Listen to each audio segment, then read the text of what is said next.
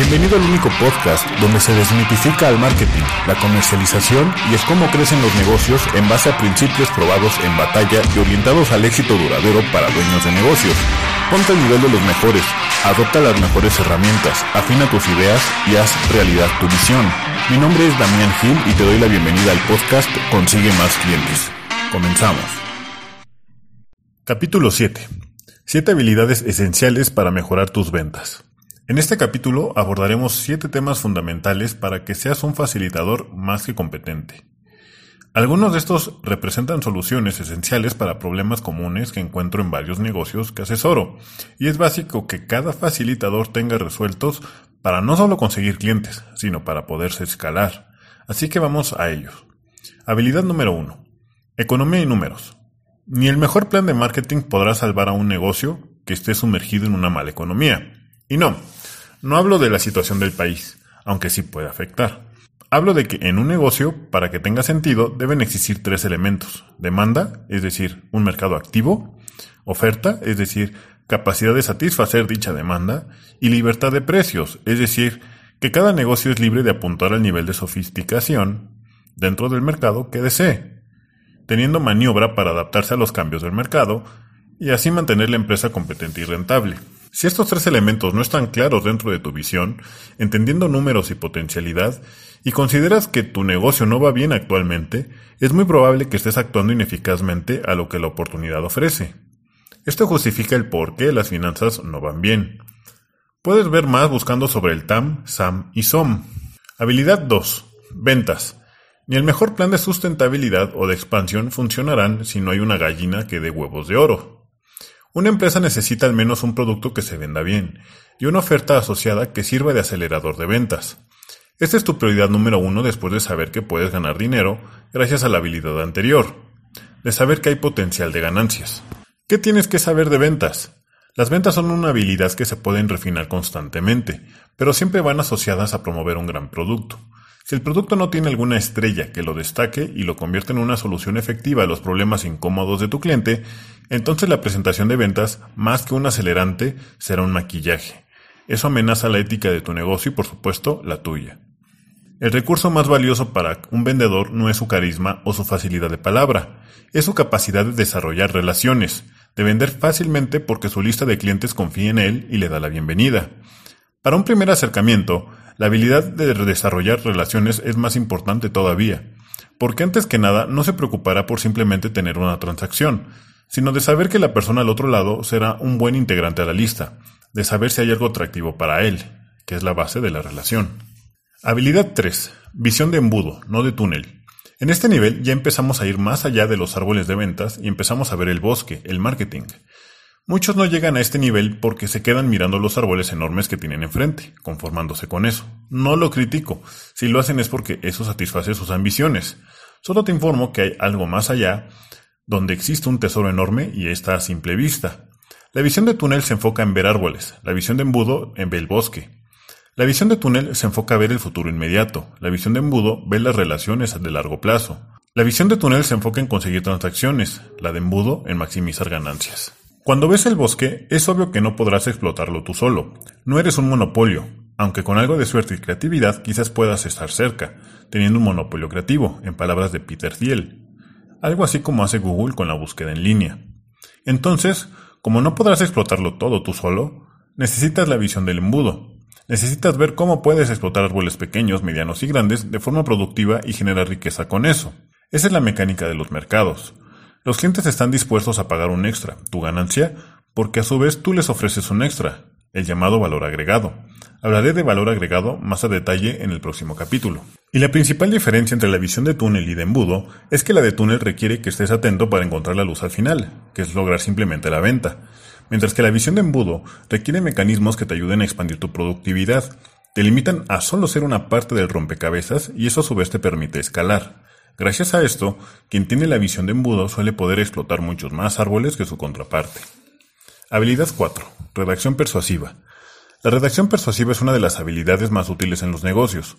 Te permiten transformar tus presentaciones en embudos efectivos y escalables a través de cartas, multimedios o incluso guiones que generan resultados predecibles. Tener la capacidad de vender a través de la palabra escrita es un superpoder que se suele ignorar. No es difícil de aprender, ni siquiera de delegar si tienes el presupuesto. Crear mensajes potentes de ventas y poderlos distribuir en masa a un mercado activo puede ser lo único que te separa de generar una fortuna, asumiendo que tienes el producto o servicio para respaldarlo. Tengo un libro del tema llamado Palabras que venden, si quieres tomar tus primeros pasos y así avanzar lo más rápido posible a ser un redactor competente. Funciona mejor cuando se combina con mi otro libro, Ofertas que venden, y los otros libros que tengo te ayudan a refinar todavía más esa visión de embudo, a través de diferentes estrategias o acercamientos, para potenciar lo más posible tus resultados. Puedes ver más de estos libros disponibles en Amazon en empresaencrecimiento.com diagonal libros. Habilidad 5. Experimenta. La experimentación es sinónimo de ser un verdadero experto, o más aún, un maestro de los negocios. He visto que muchos comerciantes ven un consejo que les gusta, lo aplican, no les funciona y abandonan justificando que sonaba bonito, pero para ellos no sirve. Pues, ¿qué crees? La mayoría de negocios que tienen procesos comerciales muy eficaces no fueron creados por una inspiración divina similar a la del matemático hindú Ramanujan, quien decía simplemente podía ver las soluciones. Estos procesos comerciales fueron creados para ser competentes y luego refinados para ser verdaderas máquinas de ventas. Esto lo ves funcionando todo el tiempo a través de las marcas conocidas. Tienen sistemas que de uno u otro modo les atraen clientes. Y no solo clientes, sino muy buenos clientes dispuestos a pagar ese valor agregado que no siempre entendemos. La experimentación se asocia con cualquiera de las otras habilidades ya mencionadas. En economía, probando pues distintos nichos, creando diferentes ofertas y diferentes relaciones entre valor y precio. En ventas, probando distintas presentaciones, destacando distintos atributos del producto o servicio o probando distintas ofertas. En la visión de embudo, probando distintas ofertas de entrada, mecanismos para generar tráfico, distintos multimedios o canales de ventas o procedimientos para maximizar ganancias. Y en redacción, probando distintos títulos, que son muy importantes, y muchos omiten. También distintas proposiciones de negocios, que a su vez integran las demás habilidades de generación de negocios en esta lista. Imágenes, historias, emociones y ganchos que te ayuden a que los mensajes resuenen con sus audiencias. La experimentación en principio es simple. Creas dos versiones de una misma cosa y las enfrentas una con otra, viendo cuál genera, con la suficiente confianza, mejores resultados. Habilidad 6. Finanzas corporativas y contabilidad básica. Un negocio serio rinde cuentas. Todos los esfuerzos deben de estar bien medidos y analizados para garantizar flujos de efectivo, ganancias y márgenes sanos. Estos tres elementos son esenciales para analizar la salud de un negocio. Además, varios índices, como el retorno de inversión, el valor presente neto o la tasa interna de retorno, sirven de banderas o faros para analizar las finanzas en sus partes más importantes, aquellas relacionadas a la productividad del negocio y su eficiencia para generar dinero y cumplir obligaciones. Además de adquirir estas habilidades en cursos o libros especializados, sugiero revisar el libro llamado The Outsiders por William N. Thorndike, que ayuda a dar más perspectiva en este tema a través de la dirección magistral de ocho directores que lograron resultados fuera de lo normal en sus negocios. Y 7. Habilidades personales. El famoso libro de Dale Carnegie, Cómo ganar amigos e influenciar a las personas, tiene un gran faltante. El libro argumenta que hay que estar interesado en los demás para ganar amigos e influir, pero lamentablemente en la práctica esto es solo la mitad de la fórmula. En la otra mitad está el ser interesante. El artículo de Wikipedia resume bastante bien las lecciones claves del libro, como el de estar genuinamente interesado en la otra persona, de ser empático y saber formular preguntas. Ser interesante es otro factor importante, que la otra persona también sepa que vale la pena tratar contigo. El libro lo daba por sentado, pues hablaba de cómo empresarios y presidentes lo hacen, pero ojo, eran empresarios y presidentes. Es fácil ver que son personajes interesantes. Cuando empiezas con poco, esa parece ser la gran variable faltante, y es por eso que debes también comunicar tu propósito, tu ambición y tu integridad individual, de modo que también al otro le interese ser tu amigo.